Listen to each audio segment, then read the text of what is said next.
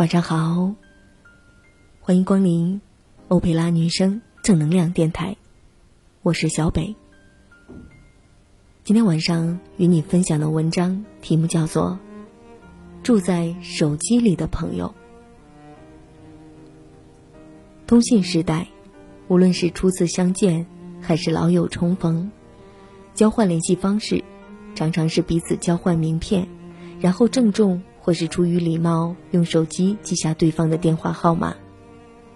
在快节奏的生活里，我们不知不觉中就成为住在别人手机里的朋友，又因某些意外，变成了别人手机里匆忙的过客。这种快餐式的友谊，常常短暂的无法深交。你有多少住在手机里的朋友？初次相识的喜悦，让你觉得似乎找到了知音。于是，对于投缘的人，开始了较频繁的交往。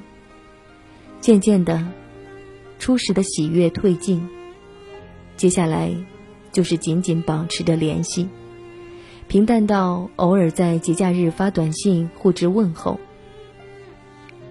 偶尔有一天，你发现你发出的短信石沉大海。你的心也凉了下去。几次没有回音后，你也许会删掉那一个偶然在人海中拾来的电话号码，把那个偶尔认识的人完全淡忘。这个曾经的朋友，便像人海中的一朵浪花，偶尔调皮的与你相遇，然后被你记忆的余光蒸发。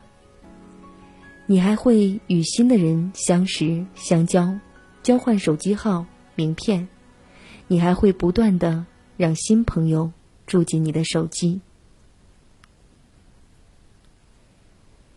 最怕的是突然有一天，你的手机不见了，号码簿上的朋友们似乎一下子全部消失了，你的心也空掉了一块。尤其是那些亲朋好友或老同学的号码不见了。就像不见了珍贵的首饰，令人难过。但还能通过其他方式寻回。而那些浪花般有缘邂逅过的朋友，因一次偶然不见了他们的号码，这一生，也许你永远不会再与他们相遇。虽然心里也会觉得可惜，但就像每天梳头掉几根头发一样，并不太在意。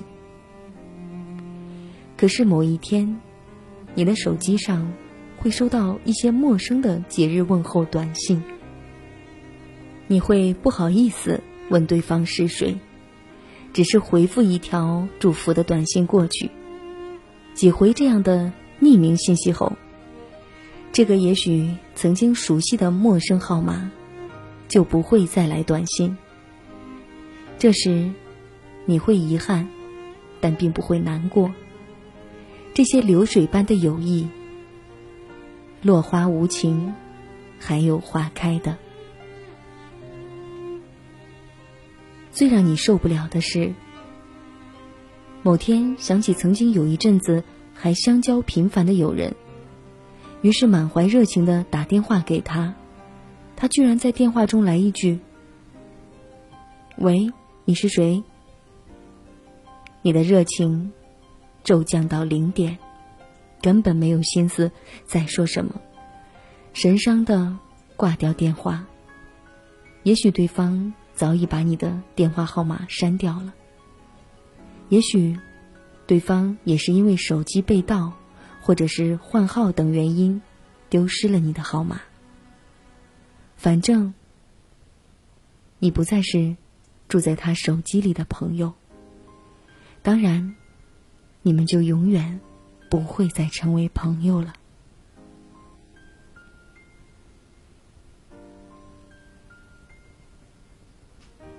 有时你不甘心，会发条短信告诉对方你是谁，对方会解释，因换新手机了，还没来得及把你的号码复制过来，没听出你的声音，对不起，这些理由。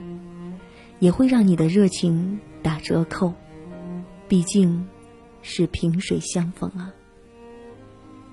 世态炎凉，谁又能记得谁？你不过是曾经暂住在他手机里的朋友，确切的说，是手机里的过客，也等于他生活中的过客。心理上的疏远，被忙碌的生活再打一次折，这份友谊，就算彻底出局了。我们的社交圈子在扩大，交往常常目的明确，点个头的熟人渐渐多了，交心的友人却渐渐少了。是人们的情感出了问题，还是发达的通信惹的祸？我们的友谊像快餐一样，来得快，去得快。我们抱怨知音难觅，却没有想一想，我们花了多少时间和心情去经营友情。我决定把自己手机里居住的朋友再迁移到纸质笔记本中，备一份，能被人备份号码。有意，也就被备份了。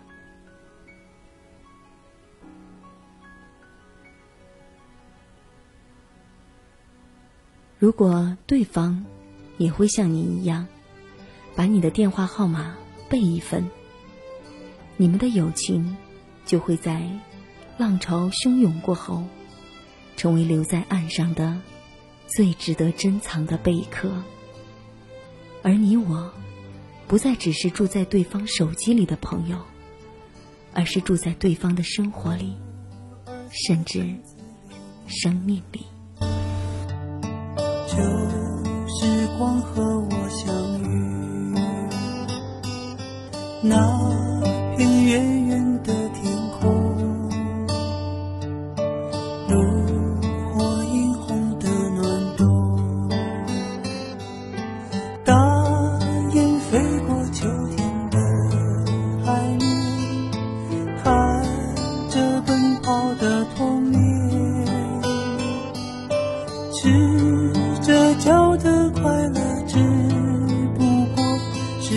黄的一转眼，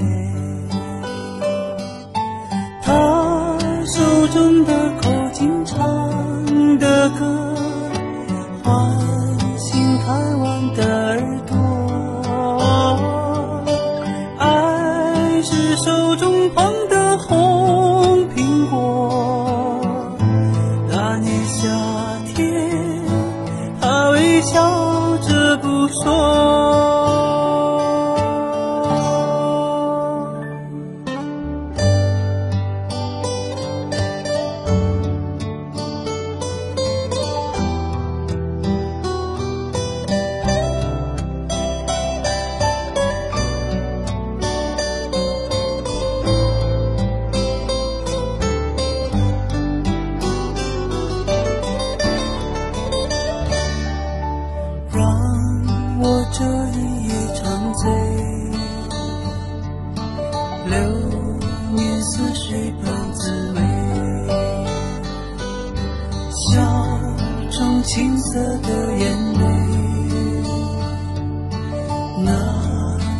光渐渐沉睡，记忆中曾跳动的烛火。今夜又照亮脸庞，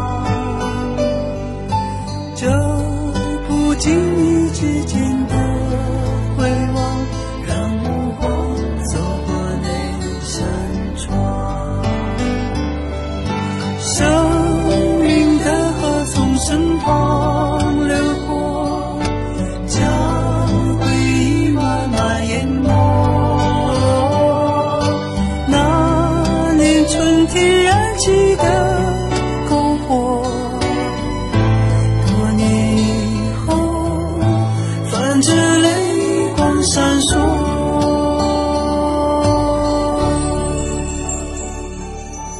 我愿这一夜长醉。